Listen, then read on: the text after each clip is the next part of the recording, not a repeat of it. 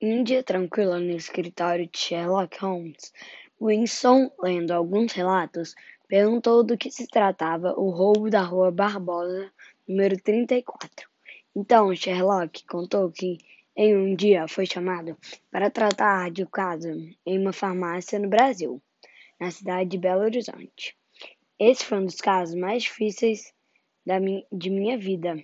O roubo aconteceu dia 17 de 3 de 2020, mas só consegui solucioná-lo dia 7 de 4 de 2020, disse Sherlock Holmes.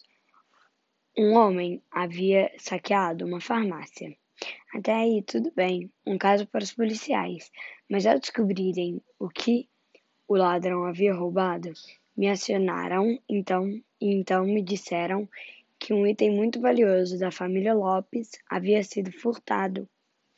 Era uma pedra de rubi, mais conhecida como pedra ouro de fênix. Então fui até a tal farmácia e percebi que o ladrão era um, homem muito inteligente e havia utilizado luvas para não marcarem suas digitais. Isso então só tornou meu caso mais difícil, mas descobri uma falha. Ele havia colocado a luva com sua outra mão sem a luva.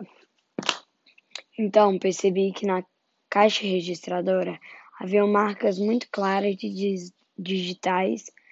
digitais. A perseguição ocorreu dia 19 de 3 de 2020 e capturamos o bandido dia 7 de 4 de 2020.